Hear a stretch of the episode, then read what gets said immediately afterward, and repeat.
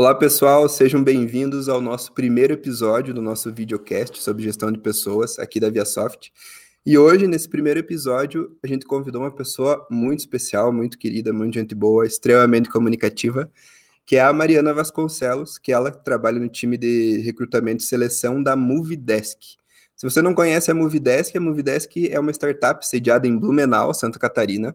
Eles já têm cinco anos de existência oficial e eles criaram um dos melhores sistemas de atendimento ao cliente do Brasil. Hoje eles são o segundo maior player aqui no, no nosso país, sendo que o primeiro não é brasileiro. Então dá para contar aí que ele é o primeiro, né, Mari? Tudo bem com você? Fala um pouquinho para a gente aí sobre a sua carreira, como que você entrou nesse mundo de gestão de pessoas, fala um pouco sobre a Movidesk, o que você faz lá. Legal. Primeiro, eu gostaria muito de agradecer o convite do Edu. A gente se conheceu aí numa das visitas, né, da ViaSoft e a Movidesk.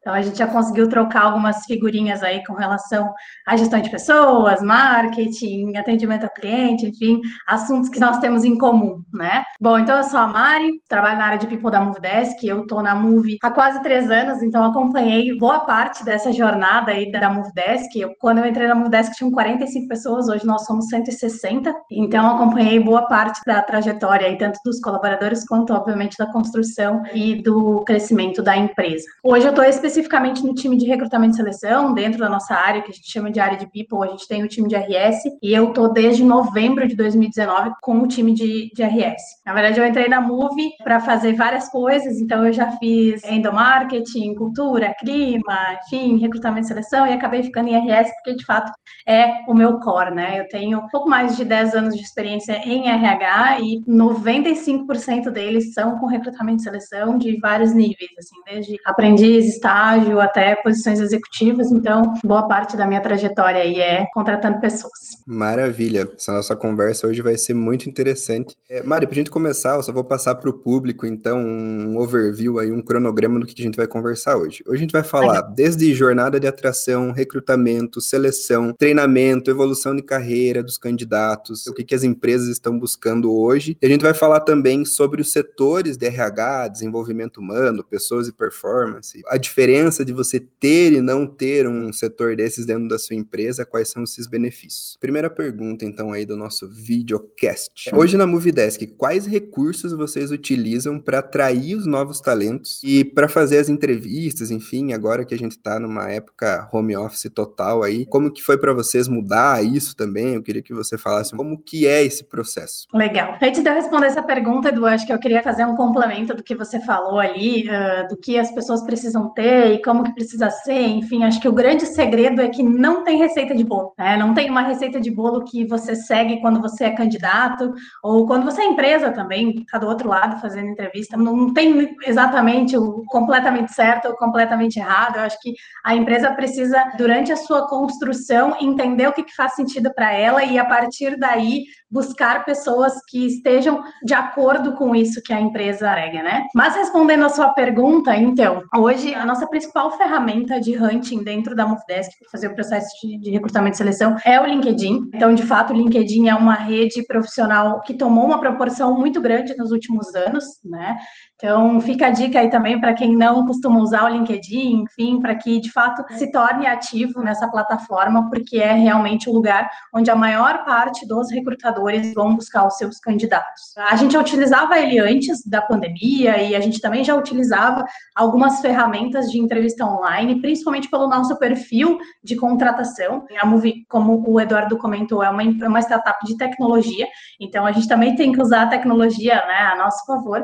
A gente contrata muitas pessoas desenvolvedoras. E, e, geralmente são pessoas, são profissionais que têm um tempo limitado, né? Geralmente são pessoas que não estão no mercado, são pessoas que estão trabalhando, né? Não estão no mercado buscando ativamente uma oportunidade. Então, geralmente são pessoas que não têm muito tempo. Então, o tempo do deslocamento, de ir até a empresa e tudo mais, acabava ficando uh, um pouco mais oneroso para as duas partes, e a gente já utilizava muito a ferramenta do Google Meet, por exemplo, para fazer as entrevistas. Na pandemia, completamente, 100% das nossas entrevistas são online, né? Porque A Move está com o time em home office desde março do ano passado e, por enquanto, ainda não temos uma previsão exata de quando voltar, porque, de fato, nossa prioridade é a segurança das pessoas. Então, a gente vai na empresa para algumas situações bem específicas, mas, de fato, nós não temos intenção ainda de retornar 100%. E hoje a gente percebe um perfil de profissionais buscando muito por desafios. Na verdade, a gente tem alguns paralelos aí que a gente pode fazer com um tempo não tão distante, que é quando o salário era a única coisa que, que importava para a pessoa escolher essa ou aquela outra vaga.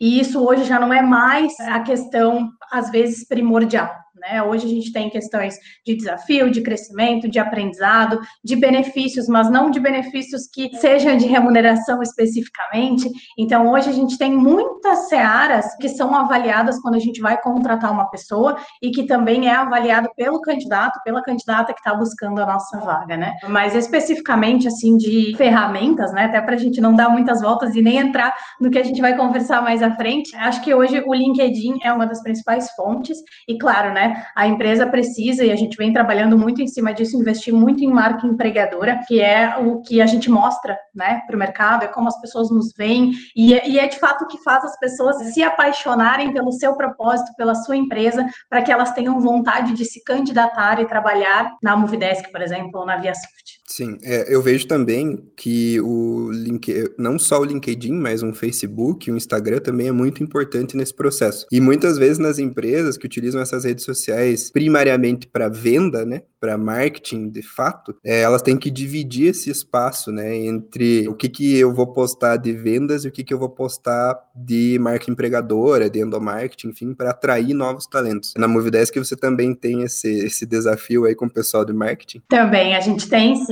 é porque a gente tem o nosso perfil no Instagram é muito forte, inclusive fica a dica para quem não segue a Movie ainda no Instagram. É um perfil muito forte e ele de fato é voltado bastante para os clientes. Então a gente foca muito os nossos esforços no LinkedIn, porque é a principal, de novo, a principal ferramenta uh, onde os profissionais estão. Então, é onde a gente foca muito os nossos esforços. Mas sim, a gente usa também o Instagram, porque é o que a galera usa, né? Então, é o que os colaboradores usam, é onde os colaboradores postam coisas sobre a empresa. Então, a gente acaba utilizando dessas duas fontes. Mas hoje, o LinkedIn é o principal, tanto para a marca empregadora como para hunting, né? Mas a gente usa o Instagram também. O YouTube tem se tornado também uma ferramenta que faz muita diferença quando a pessoa está buscando informações sobre a Move. Né? Então, a Move tem um canal no YouTube muito forte, com muito muito conteúdo, tanto para atendimento ao cliente, como para gestão de pessoas. A gente fala sobre cultura, mostra um pouco do dia a dia da empresa, dos colaboradores. Então, eu já tenho ouvido de várias pessoas que tão, participaram do nosso processo seletivo, que foram contratadas ou não, enfim,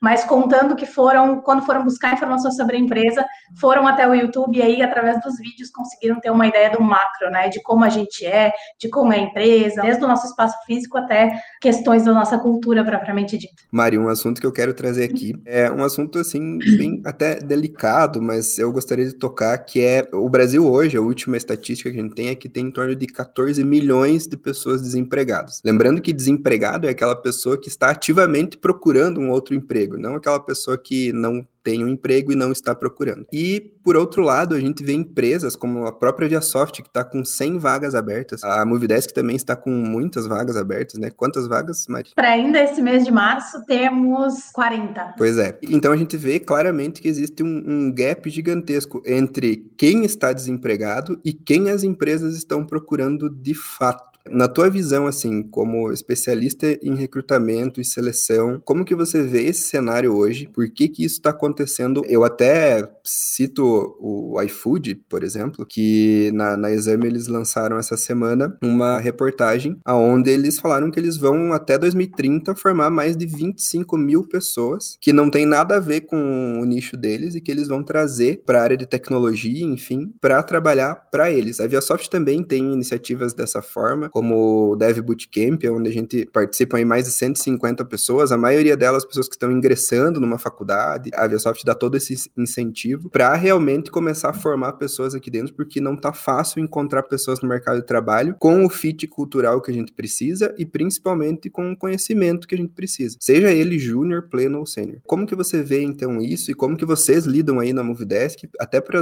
as pessoas que estão assistindo de outras empresas que também têm esse problema, possam aí ter uma uma, luz no fim do túnel, ou pelo menos ver como que as outras empresas estão fazendo, né?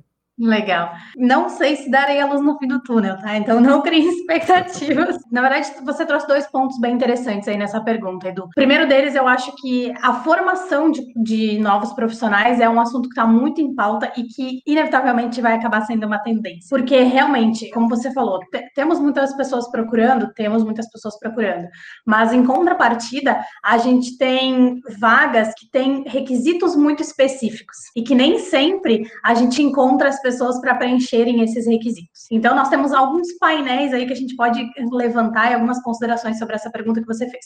A primeira, como eu falei, é uma tendência as empresas fazerem programas de capacitação para trazer profissionais que às vezes são mais júniores ou que nunca tiveram contato com a área de tecnologia, para elas conseguirem treinar essas pessoas, fazer programas de treinamento para que as pessoas estejam aptas a assumir funções dentro da empresa. Isso claramente é uma tendência tá? A gente ainda não tem, mas a gente vem estudando possibilidades, talvez uma universidade corporativa para desenvolvedores principalmente, que é o grande calcanhar de Aquiles da galera de RS, né, de recrutamento e seleção, eu acho que é time de desenvolvimento, time de engenharia, principalmente no que tange a desenvolvedores, né, a pessoas desenvolvedoras, eu acho que a gente provavelmente deve caminhar para alguma coisa nesse sentido também. E aí a gente tem um outro cenário, por exemplo, hoje na Move a gente vem estudando essa possibilidade possibilidade de ter um programa de treinamento, porém, hoje a gente já consegue absorver um pouco mais, mas até pouco tempo, pelo nosso ritmo de crescimento, o ritmo de crescimento que a gente tinha que ter, pelo nosso tipo de negócio, tipo de empresa,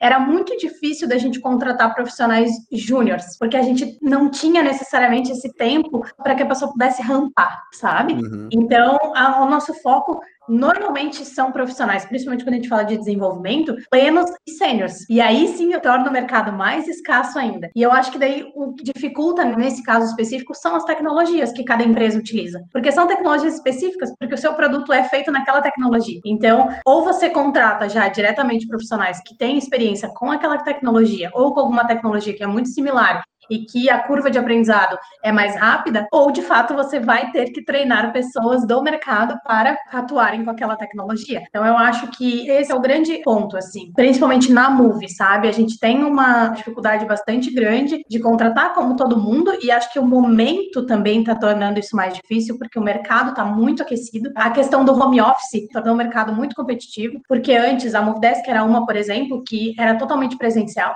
E aí, quando a gente foi para home office, a gente decidiu decidiu que o nosso time de engenharia, pelo menos, seria um time full remoto. Então, isso facilitou, por um lado, para a gente, porque agora a gente tem um leque muito maior de abrangência, a gente pode contratar pessoas de todos os lugares do país, não só daqui da nossa região, por exemplo, mas ao mesmo tempo, não foi só com a gente que aconteceu isso. Muitas empresas se transformaram em remote first, e isso fez com que o mercado se tornasse mais competitivo. Então, hoje, já aconteceu, por exemplo, da gente estar tá conversando com um desenvolvedor que nos contou que estava participando de outros nove processos, e aí você começa a fazer essa associação de que, tudo bem, pode ser que ele seja aprovado, sei lá, na metade desses processos que ele está participando, mas ele vai escolher um só. Ainda assim, vão ter nove empresas procurando pessoas, e essas pessoas também estão participando de vários outros processos. É super difícil hoje você encontrar alguém que não esteja participando de processo nenhum, a menos que a pessoa não esteja ativamente ativamente procurando, só que aí foge da seara do que a gente está conversando, né? A gente está falando especificamente de pessoas que estão procurando. E essas pessoas estão participando de muitos processos. Mas eu acho que o que dá essa discrepância bem grande, eu acho que é de fato as habilidades técnicas que são pedidas nas vagas, assim, porque, de novo, né? Eu uso sempre a tecnologia como exemplo, porque é um segmento que é um pouco mais difícil, assim. Então, cada empresa tem a sua peculiaridade, tem as suas tecnologias, tem os seus bancos de dados, tem, enfim, N coisas. Eu acho que é isso que causa essa discrepância é tão grande. Assim. Apesar de, hoje, a gente já tem um viés muito mais de olhar para a capacidade e habilidade cognitiva da pessoa, da capacidade de aprendizado que ela tem, do que propriamente a gente só contratar pela habilidade técnica.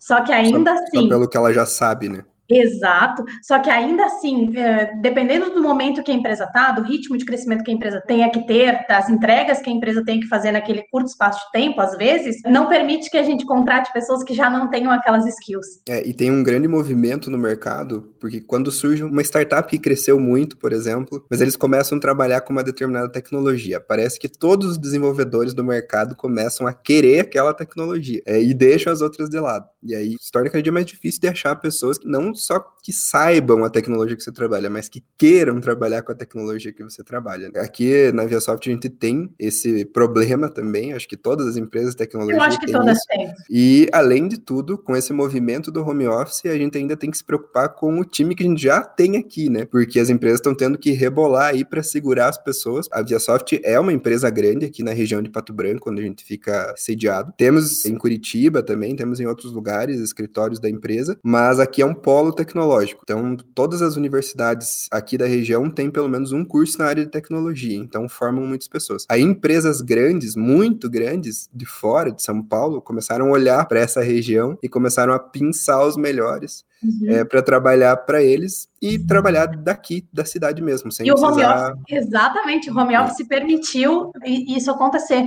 de empresas lá do Nordeste, por exemplo, contratarem profissionais aqui do Sul para trabalharem para eles e, tá tudo bem, né? Uh, então, por isso que eu falei, o home office trouxe essa vantagem da gente ter esse leque, né, de possibilidade de contratação, mas ao mesmo tempo ele aumentou muito a competitividade, porque não foi só a gente que abriu esse leque, muitas outras empresas abriram essas possibilidades. Então, isso fez com que realmente a gente sofresse com a concorrência, né, com esse mercado muito aquecido. Eu acho que isso que você falou também da startup, ah, surge uma startup, daí começa a trabalhar com uma tecnologia, parece que todos os desenvolvedores querem aquela tecnologia. Eu não sei se é tanto pela tecnologia, mas é pelo desafio, eu acho. É pelo novo, sabe? Porque essa galera aí que tá no mercado gosta muito de desafio. Se você fala para ela, e isso eu percebo muito nas entrevistas que a gente faz, quando você vende o desafio de fato, o desafio da empresa, de aprendizado, de crescimento, e aí você fala das tecnologias, a gente percebe que brilha o olho dos candidatos, né, das candidatas, quando você fala sobre determinada tecnologia ou determinado desafio que a empresa tenha naquele momento. É uma galera que está buscando muito conhecimento. Apesar deles serem, às vezes, profissionais sênior já, eles buscam muito conhecimento, muito aprendizado, e acho que isso fala um pouco com o fit cultural, porque geralmente, você falou em startup, né, e, e é a minha vivência hoje na Mudesk, então, uh, geralmente startup tem esse olhar para o colaborador, né, o olhar de bem-estar, que é algo que eles valorizam muito, de qualidade de vida, apesar da gente trabalhar muito, né? A gente trabalha muito porque de fato a gente tem um espaço de tempo para rampar, para crescer, que talvez muitas empresas não tenham, né? Uhum. É, é, muito é muito curto, talvez às vezes é muito rápido. Hoje eu ouvi de uma pessoa e achei sensacional que anos em startup parecem anos de cachorro, né? Que a gente vive um ano e o cachorro vive sete, na verdade. É mais ou menos isso que acontece numa startup. Quando você entra, você em poucos meses você vive coisas que às vezes você está cinco, seis, dez anos numa empresa e você não viveu ainda. Eu acho que fala muito mais disso, assim, é do que está por trás, do que significa a startup ter uma tecnologia nova, é o que está por trás disso, sabe?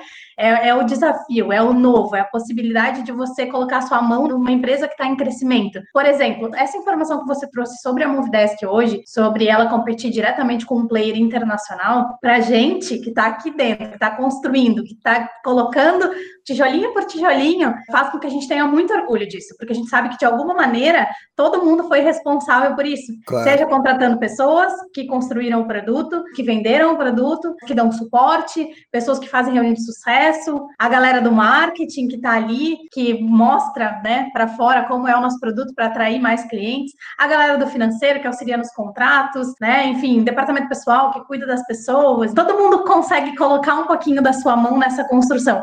E eu acho que isso, para essa galera hoje, faz muita diferença. É o reconhecimento, é você saber que você está construindo algo, que você está fazendo a diferença em alguma coisa.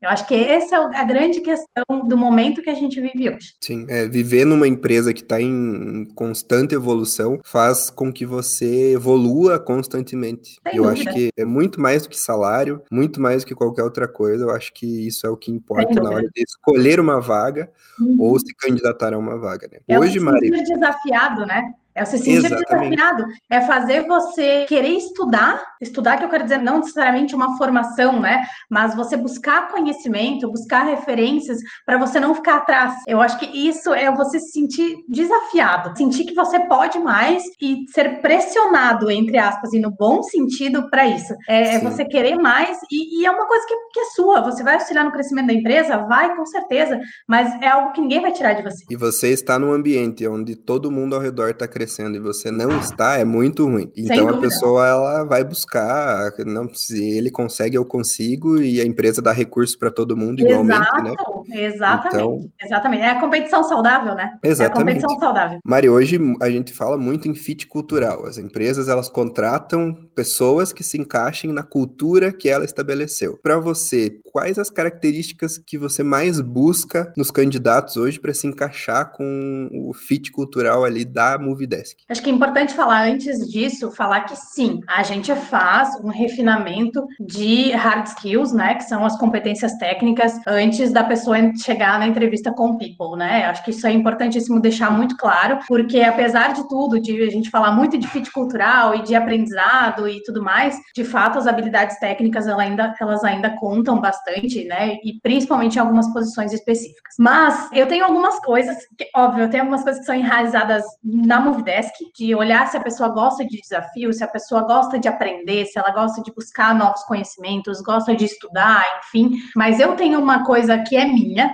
e todo mundo que passa por mim em recrutamento e seleção é uma das coisas que eu sempre tento ensinar ou mostrar, mas é uma coisa particular minha. Eu preciso enxergar na pessoa que eu estou entrevistando que ela de fato ama aquilo que ela faz. Eu preciso ver o olho dela brilhar quando ela me conta que ela gosta de codar, que ela fica até madrugada codando, ou que ela, quando ela está entrevistando alguém, o que, que ela sente quando ela entrevista alguém e essa pessoa diz sim no processo, por exemplo. Eu preciso enxergar nela, na fala dela, no sentimento dela, que ela de fato gosta daquilo que ela faz. Porque esse é o primeiro passo. Se você não gosta do que você faz, você pode ter todos os diplomas possíveis, você pode ser PhD naquela sua job, enfim, ou em algum, algum conhecimento específico. Se você não gosta do que você faz, existe uma grande probabilidade de você não fazer bem feito.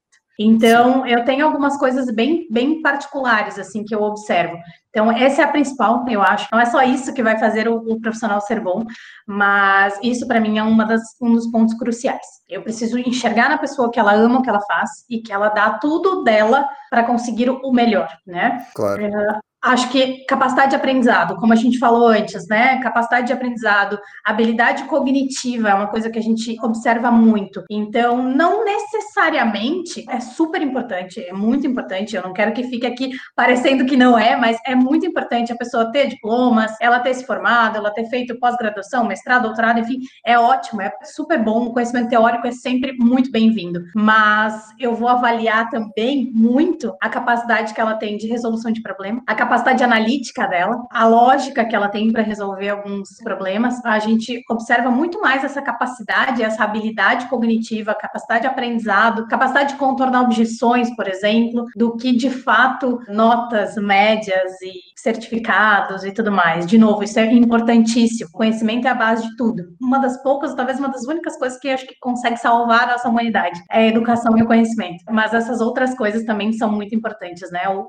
do dia a dia. É, Mari, tem um ditado que fala, né, que a cultura come a estratégia no café da manhã, né? Então, quanto, quanto mais pessoas engajadas e que realmente gostem do que fazem no time, melhor. Até porque se você faz algo que você não gosta, aquilo lá não é um trabalho, é um estresse para você. Então é melhor você repensar. É, eu sou prova viva disso, que também uma formação não, não quer dizer que você vai seguir por aquele caminho, né? Eu tenho uma formação em engenharia, tenho uma, uma formação em sistemas, aí voltei a minha carreira toda para o marketing e agora faço especialização em marketing. E hoje eu sou gerente de marketing da, da ViaSoft. Então eu sou a prova, inclusive as pessoas falam, você tem que escrever um livro para quem está começando agora para mostrar a tua experiência, porque realmente você tem que fazer o que você gosta. Eu fui atrás sempre do que eu gostava e hoje tô muito, muito, muito, muito feliz fazendo o que eu faço e, cara, isso não tem dinheiro que pague. Mari, é uma coisa que eu queria perguntar para você é, numa entrevista quais são os critérios que predizem o sucesso de uma pessoa para ela entrar no Move Desk. Você já deu uma palhinha aí na tua última resposta, falando sobre o que, que você observa, mas o que de fato faz você pegar candidato A, candidato B, com um perfil muito parecido, mas você só tem uma vaga e você escolher por um deles. Na Move, a gente tem uma coisa muito importante, tem uma etapa bem legal do processo seletivo, que é a última etapa, que chama Move Wall, que é o momento onde os candidatos conversam com outras pessoas do time. E isso, para a gente, faz muita diferença, porque a pessoa pode ser muito boa, muito boa tecnicamente se uhum. não der match com o time, se o time não enxergar essa pessoa trabalhando com eles, se eles não conseguirem sentir que dá a, a, sintonia entre eles, provavelmente a gente não vai trazer essa pessoa. Porque ela pode ser muito boa, mas em algum momento vai dar algum atrito com o time, e aí a gente pode acabar perdendo muitas outras pessoas boas se a gente trouxer essa, essa pessoa sem sintonia com o time. Então, esse é um fator que a gente leva bastante em consideração. De novo, como eu falei, gente, as competências técnicas são extremamente importantes, né? Esse brilho no olho, paixão pelo que a pessoa faz, ela gostar do, do, que ela faz e com isso ela buscar se aperfeiçoar cada vez mais para que ela seja sempre melhor naquilo que ela faz. Mas acho que se eu tiver dois perfis muito parecidos, né, tecnicamente muito parecidos, culturalmente também, enfim, eu acho que o principal fator daí de escolha, né, entre essas duas pessoas vai ser de fato a sintonia com o time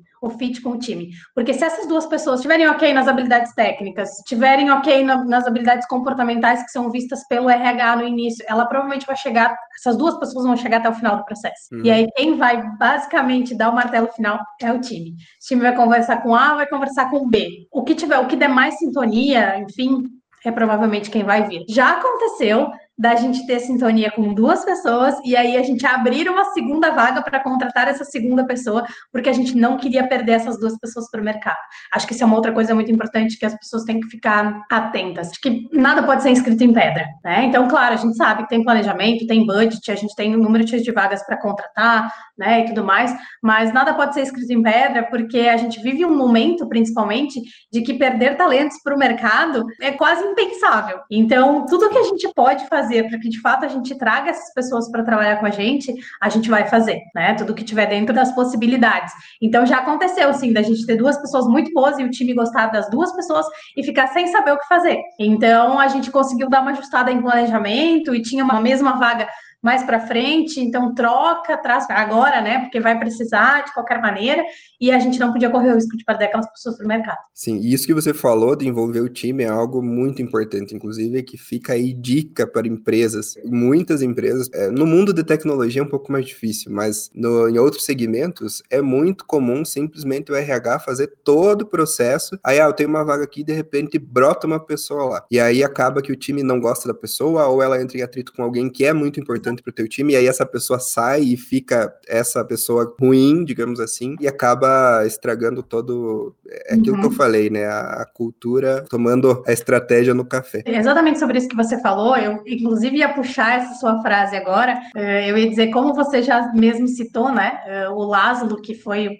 pai da gestão de pessoas do Google, ele fala justamente isso, da importância da gente dividir a responsabilidade na contratação. Coloca todo mundo para participar do processo. É gestor, é time, RH, faz entrevista em par para as duas pessoas terem opiniões diferentes e complementares, né? Diferentes e ou complementares, para todo mundo participar, todo mundo ter responsabilidade. Isso faz com que a gente tenha mais assertividade no processo, porque passou pelo crivo de muitas pessoas, faz com que as pessoas tenham esse sentimento de pertencimento também, né? Porque aí quando a pessoa entra, o time fala: "Nossa, eu ajudei a contratar essa pessoa, olha só. E o time fica torcendo, é muito legal porque o time fica torcendo para dar certo para aquela pessoa. Hoje mesmo a gente fechou uma vaga de desenvolvedor sênior e que o time estava torcendo muito, então eles ficavam no meu ouvido durante vários dias, porque enfim, né, a pessoa que foi contratada estava no processo de desligamento e tudo mais, então ele demorou uns dois dias para nos dar o retorno e o time ficou no meu ouvido esses dois dias. Daí aí, Mari, já tem retorno? E daí, Mari, já tem alguma posição do candidato? Já tem? Eu falei, gente, calma, deixa o menino pensar. Né? Também não é assim, é uma mudança, não é atravessar a rua e trocar de padaria, por exemplo. Sim. É uma mudança de emprego, tem várias coisas envolvidas. Mas o time fica torcendo porque eles conheceram, eles gostaram, eles fizeram etapas de processo seletivo técnicas, né? E tiveram bate-papo, enfim. Então é uma pessoa que deu muita sinergia com o time. Então é legal porque a gente vê a galera torcendo. Ai, tomara que dê certo com fulano, tomara que ele diga sim. É a importância de você dividir, de fato, essa responsabilidade justamente para não acontecer isso. E para não ter viés, né? Para não ter aquele viés de tipo, ah, é porque o gestor foi com a cara dele, daí contratou. Ah, é porque é conhecido Sim. do RH. Hoje é bem mais difícil acontecer esse tipo de coisa, né? Mas, Sim. enfim, para não ter nenhum tipo de, de viés. Esse videocast é um oferecimento do Nela, a rede social corporativa número um dos líderes de times de alta performance. Saiba mais em nela.com.br. Mari, outra pergunta que eu gostaria de fazer para você ainda nessa seara de contratação, de recrutamento, é sobre a metodologia que você usa para classificar essas pessoas. O método que você usa, por exemplo, para identificar se está dentro da cultura da empresa ou não. Eu sei que você já citou ali que você testa muito a capacidade cognitiva, faz outros critérios ali que você observa, mas como que você faz para ter uma certeza deles? Ah, não, esse cara aqui, ele é bom mesmo. Então vamos passar ele para a próxima fase. Eu acho que uma coisa que tem que ficar muito clara clara e que, de fato, eu também demorei bastante tempo para entender isso, é de que 100, 100, 100% de certeza a gente nunca tem. Porque a gente está conversando com as pessoas, né? Enfim, elas nos contam a sua trajetória, a gente faz perguntas específicas, e aí a gente entende que dá um match e vai para frente para a próxima etapa do processo. Mas, de fato, certeza 100% absoluta a gente não tem. Hoje, na Move, a gente não usa ainda nenhuma ferramenta, mas a gente, por exemplo, agora está implementando um ATS, e ATS, né, daí para quem não é da área de RH, é um software que ajuda a fazer gestão do processo processo seletivo especificamente, então é onde a gente vai cadastrar as vagas e tudo mais. A gente utilizava um antes da pandemia, mas aí, enfim, com a pandemia, quando a gente congelou as contratações, a gente acabou congelando a TS também, e agora a gente está retomando na contratação de um software que vai nos auxiliar nesse processo. E aí, dentro da ferramenta, a gente consegue fazer teste de fit cultural. E esse teste, ele vem através de uma amostragem que a gente faz com os colaboradores. Então, assim que a gente implantar o software, que deve acontecer nas próximas semanas, a gente vai testar uma amostragem de colaboradores para montar um perfil, que seria o perfil ideal, entre aspas, de fit cultural, e vai começar o processo seletivo da pessoa aí. Então, já vai vir para a gente mais ou menos mapeado se essa pessoa tem um fit cultural com a Move ou não. Porque hoje a gente, de fato, quando aborda a pessoa, não sabe. A gente vai pelas experiências, pelo que está ali no LinkedIn, né? E tudo mais. Então, hoje a gente não tem critérios, que eu quero dizer, não é que não tenhamos critérios, a gente tem critérios, mas não é, é nada exato, assim, é sabe? muito mais no feeling. Muito no feeling, e a gente tem algumas perguntas específicas e puxa ganchos de falas das pessoas para que a gente vá perguntando, assim, né? Perguntando coisas. Mas coisas que para nós são muito importantes é como que a pessoa se relaciona com o time, como que ela se enxerga. Tipo, ah, eu sei, se você tivesse que colocar num painel todas as tecnologias que você sabe, por exemplo. Eu, eu uso muito referência de tecnologia, gente, porque a minha seara, a minha vertical é tech. Então, hoje eu trabalho especificamente recrutamento de vagas tech, por isso que eu uso muito tecnologia como exemplo. Então, se você colocasse num painel quais as tecnologias que você considera que você é muito bom, mas dessas tecnologias que você considera que você é muito bom, bom, o que, que a sua equipe diria que você de fato é muito bom. Então é como a pessoa tem essa auto-percepção também, a gente avalia bastante isso, assim. A gente tem algumas perguntas mais específicas, assim, que a gente utiliza, e aí, óbvio, não vou citar aqui todas elas agora, né, mas depois, se quem estiver assistindo, tiver interesse, fim de conhecer um pouco mais, a gente trocar figurinhas a respeito de RS, pode ficar super à vontade, mas vai muito no feeling, assim, também, muito na verdade que a pessoa nos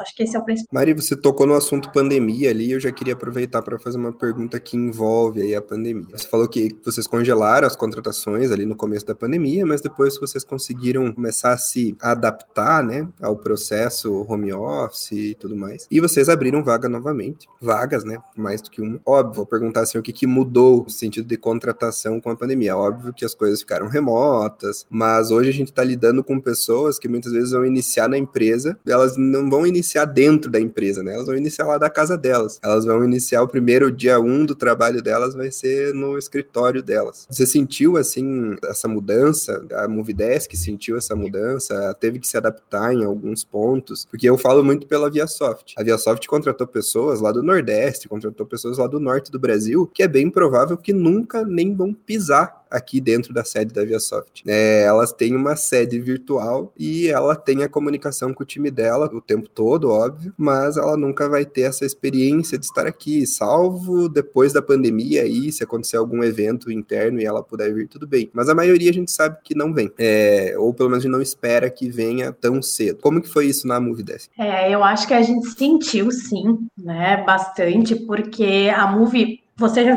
já nos visitou duas vezes, então você já sentiu essa energia que é estar lá dentro da nossa sede com todo o nosso time. Então, de fato, a gente sentiu bastante, principalmente no início, esse isolamento, né? Então, a Move no geral, as pessoas têm muito essa necessidade de estar perto, de estar junto, né, da gente, dessa interação. Lógico, aos poucos a gente foi tendo que se adaptar, né, a esse mundo virtual, a essas rotinas virtuais. Então, algumas coisas mudaram, né, claro. Antes era tudo presencial, né, então, enfim, a gente também não tinha pessoas que moravam fora daqui, nossa equipe era toda 100% presencial, então era bastante diferente, né? Antes a gente tinha, por exemplo, alguns rituais, quando a pessoa chegava, a mesa dela estava toda arrumada, né? Com todo o kit de admissão ali na mesa, enfim.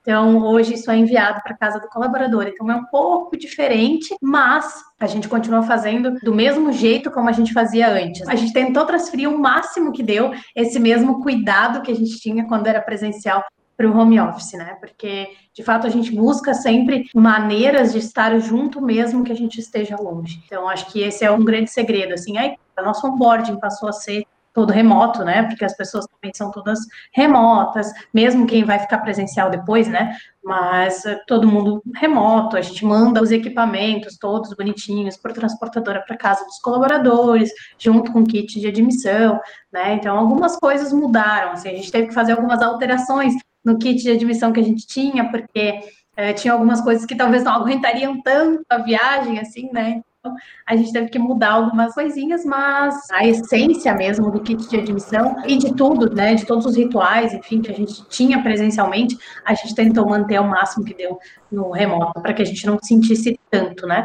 Mas, claro, também é uma situação muito diferente, né? A gente vive uma situação, economicamente falando, e de saúde, muito diferente de qualquer coisa que a gente já viveu no país. Então, obviamente que tudo isso impacta, né, as pessoas de alguma maneira. Então, quanto mais a gente pode estar próximo mesmo, estando longe, a gente continua fazendo, continua mantendo os mesmos rituais de festa de meta, todos os meses que a gente bate meta faz uma festa, então a gente continua tendo esses rituais. Festa de final de ano foi online, mas a gente manteve, porque é uma tradição. Né? Então, rituais, por exemplo, papo de Movieholic, que é um papo que a gente tem toda sexta-feira de manhã com toda a empresa sobre diversos assuntos, a gente manteve mesmo em home office. Então, a gente tentou ao máximo manter os rituais que a gente tinha. Claro que são diferentes, né? É diferente do que a gente está ali junto com as pessoas, enfim, não tem aquele contato físico, mas a gente tentou manter o máximo mais próximo possível. É, isso é uma coisa que nós aqui na ViaSoft também tivemos que nos adaptar. E existiram coisas que melhorou o processo e existiram coisas que a gente teve que se adaptar. Por exemplo, a gente tinha um problema de espaço aqui, porque hoje a ViaSoft, aqui na sede, em Pato Branco, ficam uns 350 pessoas. E nós tínhamos dificuldade para reunir todo mundo, porque não, as nossas salas de reuniões grandes, a gente já fez sala para o pessoal trabalhar. E aí a gente não tinha um espaço. E agora, como a gente faz tudo online, todo mundo consegue participar. E a gente também fez algumas coisas como é, happy hour online, final da tarde, datas especiais, a gente manda um kit com uma cerveja, algumas coisas para pessoa, cerveja, refrigerante, para a pessoa degustar lá e todo mundo entra numa chamada, a gente conversa, coloca música, para não perder esse calor mesmo, né? o calor uhum, humano, porque Exatamente. as coisas se tornaram muito frias. Para não Hoje, perder a essência, né? Exatamente. E para que a cultura seja disseminada, né? Principalmente. Uhum, exato, exatamente. É, esse é um dos grandes desafios, né, do home office. É você disseminar a cultura e você fazer com que ela se mantenha com pessoas espalhadas em todos os lugares do país, né? E algumas pessoas que nunca se viram. Então, e que talvez, como você falou, vão se ver só, sei lá, no final do ano que vem. Eu imagino, dei uma opinião bem particular minha, né? Visto uh, o andamento da vacinação só no, no final do ano que vem, quando a gente conseguir, se conseguirmos reunir toda a empresa. E aí é onde essas pessoas vão de fato se conhecer pessoalmente, né? É um mundo bem, bem diferente, assim. É, eu tenho pessoas no meu time que não se conhecem pessoalmente, só remoto. Eu também. É, e Mari, como que está sendo a adaptação das pessoas que antes trabalhavam dentro da Movidesk e agora está remoto e, como você citou, tem times que vão ficar para sempre remotos? Como que os colaboradores encararam essa nova rotina e essas notícias? Eu acho que são duas coisas que andam em paralelo, assim. Você começar a trabalhar em home office e o porquê nós estamos trabalhando em home office. Porque Acho que a gente já está um ano em casa, então a galera já se adaptou, a gente continuou performando, continuou entregando, tudo certo, assim. Mas por que, que eu quis fazer esses dois paralelos, assim? Porque a gente sofreu muitos, uh, muitos impactos, e aí vou falar de mim particularmente, pelo motivo pelo qual a gente está em home office. Eu acho que esse foi o principal porque a gente estar em home office, eu acho que a galera é super adaptável, né? E, enfim, todo mundo tem uma capacidade de adaptabilidade muito grande, assim. Isso é, de fato, um dos primeiros, acho que é uma das primeiras características para trabalhar em startup. Você tem que ser uma pessoa super adaptável, porque as coisas mudam muito rápido, né? E as coisas acontecem numa velocidade absurda, então você tem que ter essa capacidade de adaptabilidade muito grande. Então, acho que isso é uma característica já do nosso. Então, com relação ao home office, sei lá, eu, eu chutaria que para 95% das pessoas foi de boa, sabe? Se adaptar. Uhum. Mas teve o fator do motivo pelo qual a gente está em home office, que aí sim impactou muito a vida das pessoas. A gente teve pessoas que nesse caminho perderam familiares, muitas pessoas que pegaram uh, coronavírus, muitas, muitos familiares que pegaram, né? Colaboradores com pais e mães que trabalham na linha de frente, enfermeiros, médicos. Isso impacta né, as pessoas.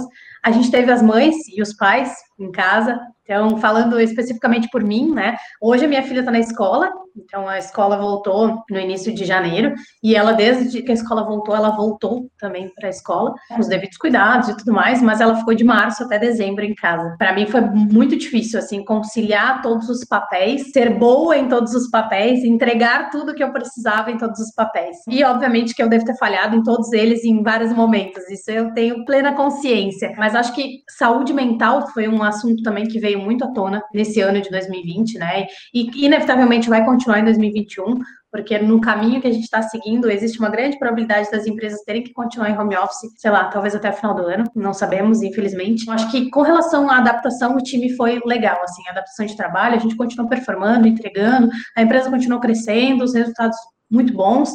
Então, quanto a isso, foi, foi muito legal. Mas acho que o, o outro lado, né, acho que foi o mais impactado, assim, o porquê a gente estava uhum. indo para home office. É, Mari, e realmente o que você falou faz total sentido. O emocional das pessoas ficou extremamente abalado. Eu acho que isso que pode ter prejudicado algumas coisas. Por outro lado, a gente também teve uma boa experiência aqui na ViaSoft. A performance de algumas equipes, inclusive, aumentou com as pessoas em home office, porque eventualmente aqui na empresa sempre tem uma distração ou outra, ou alguém quer tirar uma dúvida, e em casa, gente, eu vou falar por mim, eu tinha a sensação que eu sentava na cadeira assim, uma e meia da tarde, ou depois do almoço ali, e quando eu piscava, olhava no relógio, era 18 horas já que era o fim do expediente. A minha equipe mesmo performou muito mais em home office do que presencial. É, eu acho Mas... só, Edu, aproveitando esse, teu, esse gancho que você fez agora, eu acho que isso é um assunto importante para quem faz gestão de pessoas, da gente observar esse limite. Eu acho que esse é um, talvez, um contra do home office, mas que se a gente se organiza, né, enfim, se a gente se policia para que isso não aconteça, é de boa. Porque, de fato, o home office te dá muito mais flexibilidade. O fato de você acordar de manhã e estar tá ali do lado do seu escritório, e aí você fecha, para mim, particularmente, a melhor coisa do home office é fechei o notebook e cinco minutos depois eu já estou na sala, então não não tem trânsito, não tem aquele, aquele desgaste, né? Mas acho que uma coisa muito importante para a gestão de pessoas, principalmente agora que a gente está em home office, é uma questão extremamente importante e que tem que ser olhada, é o limite. É o quanto a gente muitas vezes está ali e aí vai indo, vai indo, vai indo. Quando você vê, passou muito tempo do horário que você deveria ter parado de trabalhar e isso pode começar a gerar uma exaustão. Então, acho que é uma dica, né, para quem faz gestão de pessoas e para todo mundo, né, que está trabalhando em home office. Eu acho que cuidar o tempo, talvez melhorar a sua organização para que você não precise trabalhar até muito tarde, né? Porque senão acaba que dá a impressão de que você está sempre no mesmo lugar. De fato, a gente está, porque a gente não está saindo de casa, mas parece que a gente não está fazendo outra coisa a não ser trabalhar. Então, acho que essa é uma dica muito importante até para evitar um, um, sei lá, um futuro burnout, né? Existem pessoas que romantizam o excesso de trabalho, né? Que falam, nossa, a pessoa trabalha muito, eu trabalho muito, mas tem que entender que o descanso e as pausas fazem parte do teu corpo que ele precisa precisa disso, que a tua mente precisa disso. Exatamente, e exatamente. Descansar, esparecer também é legal, também é bonito, também faz você uma pessoa melhor, né? É... Exatamente, exatamente, sem dúvida, sem dúvida nenhuma. Eu acho que por isso também que a gente comentou antes sobre cultura, né, sobre startups, enfim, acho que a Move já nasceu muito nesse boom de valorização do colaborador, de qualidade de vida, de aliar qualidade de vida ao trabalho. Gente, é super importante dar uma desopilada. Ontem mesmo a gente 15 para 6 a gente entrou numa call com o CEO para fazer a festa da meta no mês de fevereiro, e ele mesmo trouxe, galera, março tá aí, né? Tem muitos desafios, muitas coisas para fazer. Então agora vamos dar aquela relaxada, né? Vamos comer alguma coisinha, beber alguma coisinha, vamos curtir uma música, vamos dar aquela relaxada, baixa um pouco a rotação para depois a gente vir com tudo. Então, acho que é, é, extremamente importante aliar essas duas coisas, porque de fato, se a gente não estiver bem, a gente não vai entregar nada. Mari, entrando agora então na parte de gestão de pessoas, RH mesmo, de setor. A gente sabe que muitas empresas, principalmente que estão começando agora, ou até mesmo empresas que já têm um, certos anos aí de estrada, mas que não pararam para estruturar ainda um setor de RH. muitas vezes o RH é RH, DP, é gestão de pessoas, é tudo, né? Eu queria que você falasse um pouquinho, alguma dica e falasse também os benefícios que é para uma empresa estruturar esses setores. Você comentou que você faz parte da área de people, mas que você trabalha num setor que só contrata pessoas de tecnologia. Fala aí como que é isso, como que surgiu. Tá. Sempre foi assim lá no Movidesk? Não, gente. Nossa, quando eu entrei na Movidesk de novo, né, tinham 45 pessoas. Quem fazia RH, DP, enfim, a pessoa que fazia financeiro fazia RH, DP, tudo junto. E aí a gente começou a estruturar algumas coisas, né? Separar e tal. Essa questão que você falou de ah, people, RH, DHO, enfim, cada empresa tem um nome e tá tudo bem, porque a empresa tem que imprimir, na verdade, o RH tem que imprimir aquilo que é cultura da empresa, né? Então, como a empresa vai chamar esse, esse setor, se o setor de gestão de pessoas, né, o RH, vai englobar DP ou não, hoje na Move ele não engloba, já esteve embaixo do guarda-chuva de People, o departamento pessoal, que na Move, inclusive, a gente nem chama de departamento pessoal, a gente chama de relações trabalhistas. O departamento de RT já esteve embaixo do guarda-chuva de People, hoje fica no guarda-chuva financeiro. Mas, enfim, como a empresa vai estruturar isso, eu acho que é o de menos. O importante é que ela tenha. Porque, de novo, tudo é sobre pessoas. São as pessoas que entregam os resultados, são as pessoas que batem as metas, são as pessoas que constroem produtos, são as pessoas que vendem, são as pessoas que retêm os clientes, são as pessoas que fazem marketing, são pessoas que contratam pessoas, são pessoas que fazem financeiro, que pagam a folha de pagamento. Tudo são pessoas, gente, tudo. A tecnologia veio, né, e tá aí para facilitar, para automatizar os processos, mas por trás disso sempre são pessoas. Então, se eu tenho uma dica, né, se eu posso dar uma dica para as empresas, né, enfim, para quem está começando com o RH, começando a construir o setor de RH, enfim, é de fato de importância para o RH, para a área de people, para a THO, enfim, como vocês queiram chamar. Porque cuidar das pessoas, independente só de ser bem-estar, e aí quando a gente fala de cuidar, a gente fala de tudo, né? É da experiência do candidato quando ele está fazendo processo seletivo, é do onboarding, né, das boas-vindas, é de como relacionar trabalhistas vai receber esse candidato também, esse novo colaborador, daí já, né? É como você vai fazer o processo de desenvolvimento, de carreira, como vai ser a escalada de remuneração desse colaborador dentro da empresa, como vai ser o offboarding dele, né? Como que vai ser a saída dele, da empresa, porque isso também é um processo importante, né? Ciclos encerram e tá tudo bem, pessoas passam pelas empresas, deixam seus aprendizados, deixam as suas marcas, desculpa, levam seus aprendizados, né? Sim. E deixam seus conhecimentos e o ciclo encerra e tá tudo certo, gente. Tem lugar para todo mundo, vai ter vaga sempre para todo mundo e é normal. Só que como que vai ser esse processo, né? Como que a gente vai cuidar dessa pessoa? Então por isso que eu falo que o cuidado de pessoas não significa necessariamente só o bem-estar, né? É super importante, assim, eu acho que sem pessoas a gente não, não chega a lugar nenhum. Eu acho que o coletivo, né, o time, também ninguém faz nada sozinho. Eu acho que tudo é responsabilidade de time, assim. Hoje, por exemplo, eu vejo na nossa área de people, a gente tem um time excepcional. E o quanto essa construção em time é importante, né? Eu sei porque eu vivi as duas coisas. Quando eu entrei na Move, basicamente era sempre só eu e uma pessoa. Em alguns momentos fiquei muitas vezes sozinha no RH, né, na área de people. E, uhum. gente, a capacidade de construção é quase nula, porque você não tem condições nem conhecimento para fazer tudo. Então, hoje eu vejo quão importante é essa construção em time também. E, de novo, gente, acho que a grande mensagem para RHs e sobre a importância disso é que sempre, sempre, sempre vai ser sobre pessoas. Então, Mari, para a gente finalizar o nosso videocast aqui, queria deixar uma dica aí para o pessoal que está buscando vaga. A Mari falou do LinkedIn, então sempre manter o LinkedIn super atualizado. Não só o LinkedIn, mas o seu currículo, né, o seu famoso CV, sempre bem atualizado. Só que também não pode cometer algumas gafes, né, Mari? Depois você pode até comentar algumas que aconteceram com vocês, mas é muito comum a gente encontrar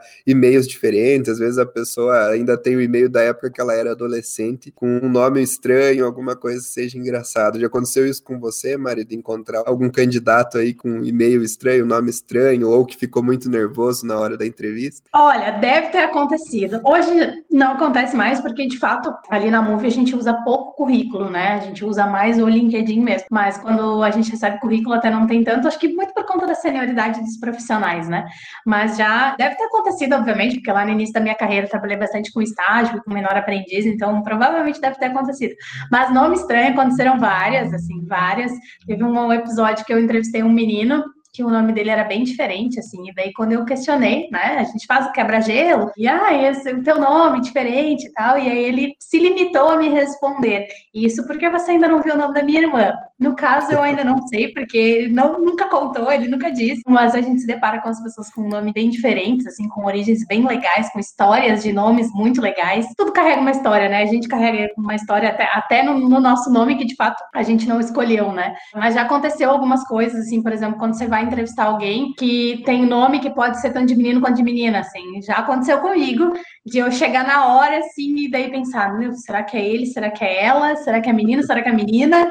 E aí, de fato, só ver quando a pessoa chegava na entrevista, quando abria a câmera, enfim. Hoje não acontece de novo mais, né? Porque daí a gente tem o LinkedIn aí com, com fotos e tudo mais, a gente já consegue se livrar dessas saias justas. E nervoso o tempo todo, né? O tempo todo. É, é ver as pessoas batendo na mesa, é mexendo no cabelo, é mexendo nas mãos, é mudando de lugar, ficando mais introvertida, que você percebe que é nervoso, né? Não é a pessoa que é introvertida, enfim, a pessoa gaguejando. Então, muito. E isso que, assim, gente, do jeito que eu tô falando aqui com vocês, é o jeito que normalmente eu abro a câmera para fazer entrevista, porque eu sou assim né? O Edu já me conhece pessoalmente, então eu sou assim, eu tô sempre desse jeito rindo e, enfim, a gente consegue deixar as pessoas um pouco mais à vontade, né? Sim. Nesse caso do menino, que a irmã dele também tinha um nome estranho, se eu fosse você, eu ia ficar muito aflito, ia procurar no Facebook a família dele para tentar achar. Não ia conseguir dormir à noite se não soubesse o nome. É, é, eu fiquei curiosa um tempinho, assim, mas aí depois eu confesso que me esqueci. Agora que você perguntou, aí eu comecei a pensar né, em algumas situações e me lembrei desse candidato. Com certeza deve ter acontecido muita gente pensa, quase 12 anos de trajetória aí com RH e, como eu falei, quase 95% do tempo recrutando e contratando pessoas, com certeza eu devo ter passado por alguma situação bem de saia justa mesmo, mas não me recordo, assim, de nenhuma bem específica. Show de bola. Então, pessoal, a gente chegou ao fim do nosso primeiro episódio do videocast. Eu quero agradecer imensamente a Mari por esse tempo que ela ficou aqui, por esse conhecimento que ela passou, por essas experiências, que sirva de exemplo para muita gente aí, que o pessoal de RH passe a assistir aí os nossos conteúdos. Na próxima semana vai ter outra pessoa aqui, também tão qualificado quanto a, a Mari, para a gente falar sobre assuntos diferentes. E, Mari, fica à vontade aí para deixar as suas redes sociais, as redes sociais da, da Movidesk. Legal, legal. De novo, muito obrigada, Edu, e toda a equipe da ViaSoft. Acho que é sempre muito legal a gente ter essas oportunidades de trocar com as outras empresas. Ontem mesmo a gente conversava sobre isso, de que na verdade não é uma competição, né, entre RHs ou entre empresas, não. É a gente levar conhecimento para movimentar o ecossistema, né? Sempre muito legal a gente ter essas oportunidades. Parabéns pela iniciativa da ViaSoft. Acho que é muito legal a gente ter abertura para falar sobre os colaboradores, sobre cuidados com os colaboradores, sobre processos, enfim, sobre o que quer que seja. Acho que é muito, muito legal essa troca de conhecimento. E, gente, fica o canal super aberto aí, né? Quem estiver assistindo, quiser trocar informações, trocar figurinhas no meu LinkedIn, pode procurar aí por Mariana Vasconcelos, com certeza vocês vão me achar lá, tá fotinho com a camiseta da Movidesk. Sigam também a Move, né, no LinkedIn e no Instagram, tem um monte de conteúdo legal, no YouTube, tem vários vídeos legais aí, quem se interessa por gestão de pessoas, por atendimento ao cliente, que é o nosso principal foco, né? Então, quiser algumas dicas aí de como reter e manter os seus, deixar os seus clientes mais satisfeitos, pode também procurar as nossas redes sociais, com certeza vai encontrar bastante conteúdo legal. Show. Muito e, obrigado. Claro, mesmo. né? Não dá para esquecer das nossas vagas, né, gente? É. Temos muitas vagas na Move, então, se você está uh, nos assistindo, né, e buscando desafios, buscando um ambiente uh, que tem uma cultura legal, uma cultura lean, que é um ambiente ágil, né, onde você pode aprender muito, pode ensinar muito, pode ter muita troca com o time, muitos desafios, muito crescimento. Então, provavelmente a Move é o seu lugar. Então, você pode conferir as nossas vagas lá no nosso site, no LinkedIn, e vir escrever aí junto com a gente essa, essa história que, por enquanto, só tem cinco anos, mas tem um caminho bem longo pela frente. Show, muito obrigado mais uma vez, Mari, por estar com a gente. Você também que está assistindo ou ouvindo, se quiser seguir a ViaSoft, ViaSoft Oficial no Instagram, ViaSoft no LinkedIn. Nós também temos o nosso perfil da nossa rede social corporativa, que é Nela Job, e nela no LinkedIn. É, lá no LinkedIn também pode me procurar, Eduardo Hartkopf, é um sobrenome um pouco difícil, mas com certeza você vai achar, porque só tem eu. E muito obrigado, pessoal, obrigado por assistirem até aqui.